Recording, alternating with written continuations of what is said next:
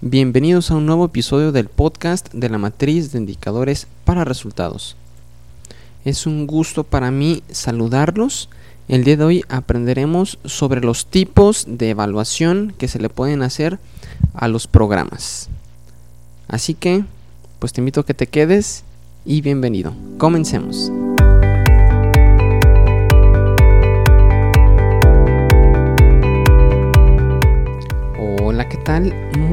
Días. Hoy 27 de noviembre del 2017, lunes, inicio de semana, la última semana de noviembre de este año. Y es un gusto poder estar grabando este episodio, es un gusto poder llegar hasta tus oídos. Muchas gracias.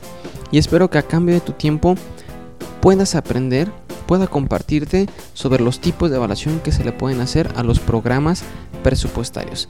Así que pues espero que hayas tenido un excelente fin de semana, un fin de semana descansado y pues este, pues vamos a comenzar. Pero antes recuerda que en isaacfigueroa.com diagonal contactar puedes hacerme cualquier duda, pregunta o comentario que tengas acerca de la matriz de indicadores para resultados. Y en isaacfigueroa.com diagonal indicadores puedes conocer la herramienta de asistencia técnica que hemos diseñado en Ava Insadisa para administrar la información de tus programas presupuestarios a través de tus matrices de indicadores para resultados. Muy bien, pues vamos a comenzar. Y el tema, este tema es muy interesante. Eh, la verdad, yo siempre he tenido curiosidad sobre los tipos de evaluación de los programas presupuestarios y me encontré con un documento en internet publicado que se llama Lineamientos Generales para la Evaluación de los Programas Federales de la Administración Pública Federal. Y se los quise compartir, preparé este, este episodio y, vamos a revisarlo. Y dice que, eh, ya entrando en materia, dice que con base a estos lineamientos, con base en el décimo sexto artículo, existen diferentes tipos de evaluaciones, las cuales se dividen básicamente en dos evaluaciones de programas y evaluaciones estratégicas.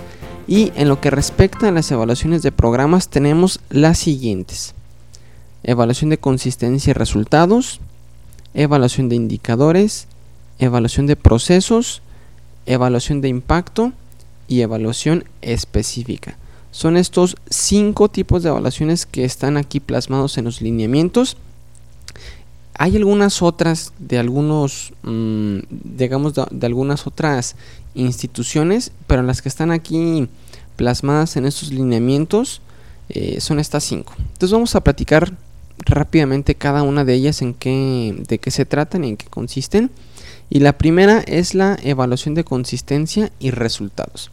Y el propósito o el objetivo es que analiza sistemáticamente el diseño, y el desempeño global de los programas para mejorar su gestión y medir el logro de sus resultados con base en la matriz de indicadores. Este tipo de evaluación se realiza mediante trabajo de gabinete y el informe final debe contener un análisis de los siguientes apartados. Muy importante aquí. Eh, un apartado en materia de diseño, un, un apartado en materia de planeación estratégica, otro de cobertura y focalización, otro de operación, otro de la percepción de la población objetivo y otro en materia de resultados. Y por ejemplo en el primer apartado de diseño, pues se revisa todo lo que es, yo aquí lo veo muy, muy, muy parecido y muy relacionado a lo que otros manejan como evaluación de diseño.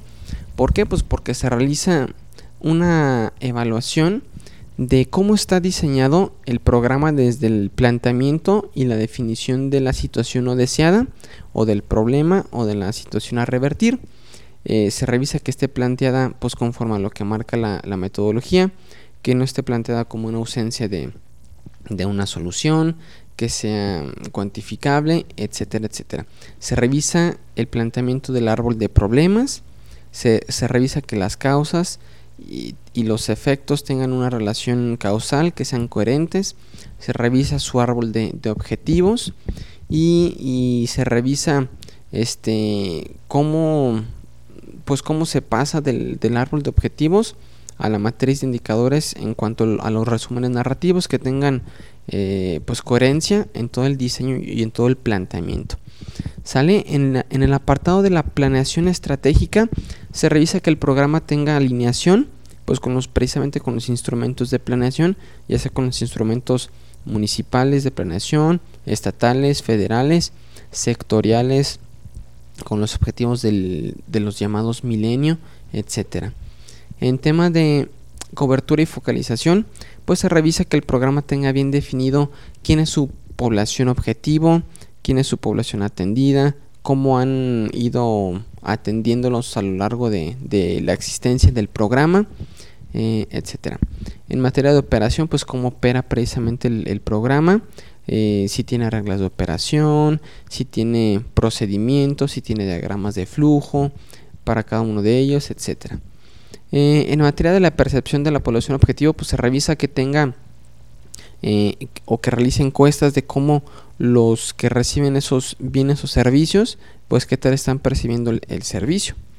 Y en materia de resultados, pues precisamente qué resultados han, han alcanzado, eh, si han existido evaluaciones de, de, impacto, si no, las han, si no han habido, en caso de que las haya qué resultados han identificado, etcétera.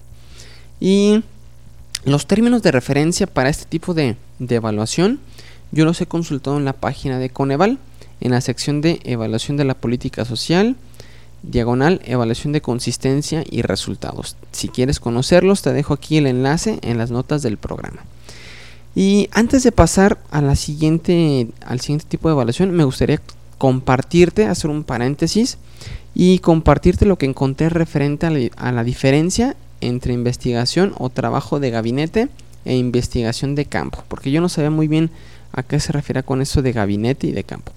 Y resulta que la investigación de gabinete, o también llamada investigación documental, se trata de utilizar, analizar y presentar resultados derivados de documentos que uno los solicita y se los hacen llegar por otro lado, la investigación de campo, uno tiene que estar físicamente en el sitio donde se realiza la acción.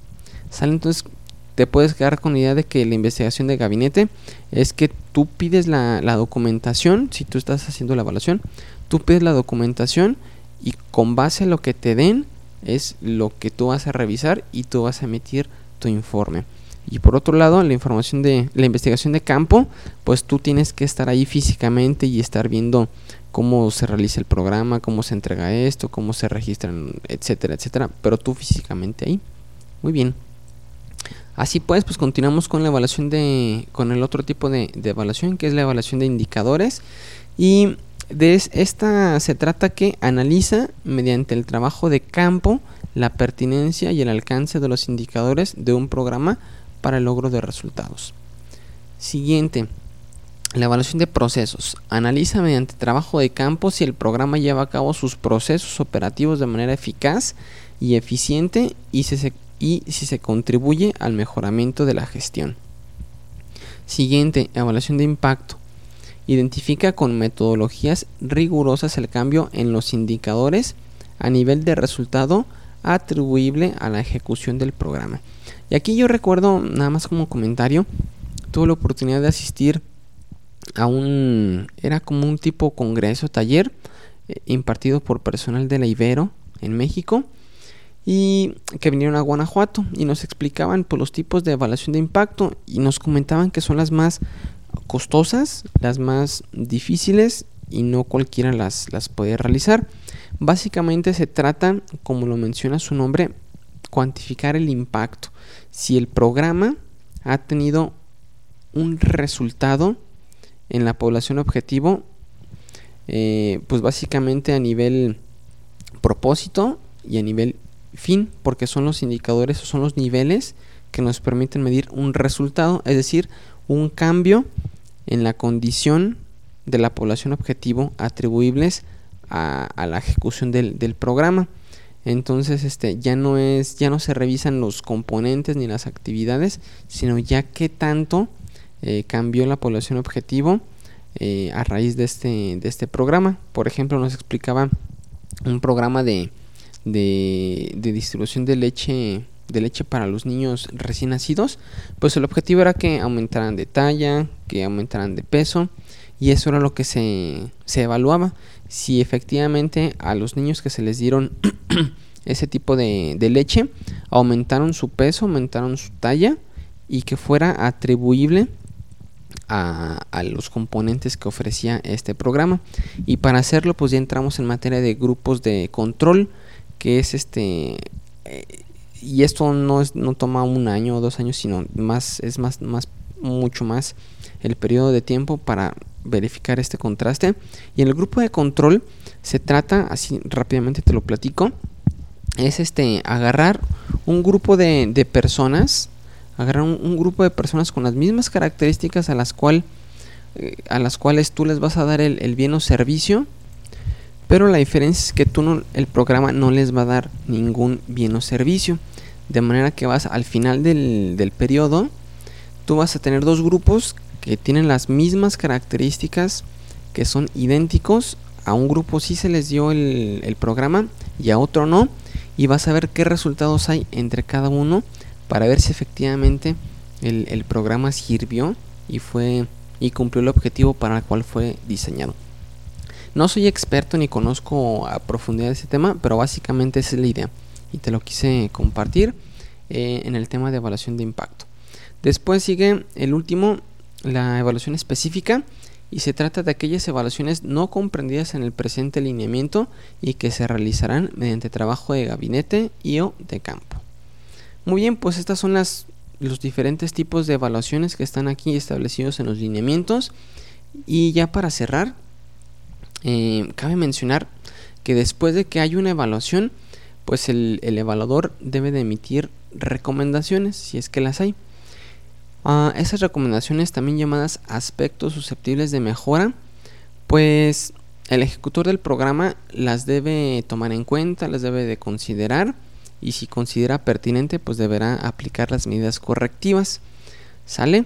Y ya por último, también es importante mencionar que estos lineamientos indican que los resultados de las evaluaciones a los programas deberán ser difundidos en sus respectivas páginas de internet para que la gente los conozca. ¿En cuáles páginas de internet? Pues en, las, en la página del organismo el cual fue evaluado. ¿Sale? Muy bien, pues es lo que tenía el día de hoy a grandes rasgos. Eh, el tema de, de las evaluaciones, los tipos de qué se tratan las que yo conozco un poquito más un poquito más a fondo y pues muchas gracias por tu atención espero que haya sido de utilidad eh, te agradezco tus like en la página de Facebook Materias de Indicadores para Resultados en iBox y gracias por suscribirte al podcast en iTunes muchas gracias que tengas un excelente inicio de semana un excelente fin de noviembre y nos vemos el miércoles en un nuevo episodio del podcast de la matriz de indicadores para resultados. Gracias, hasta luego, adiós.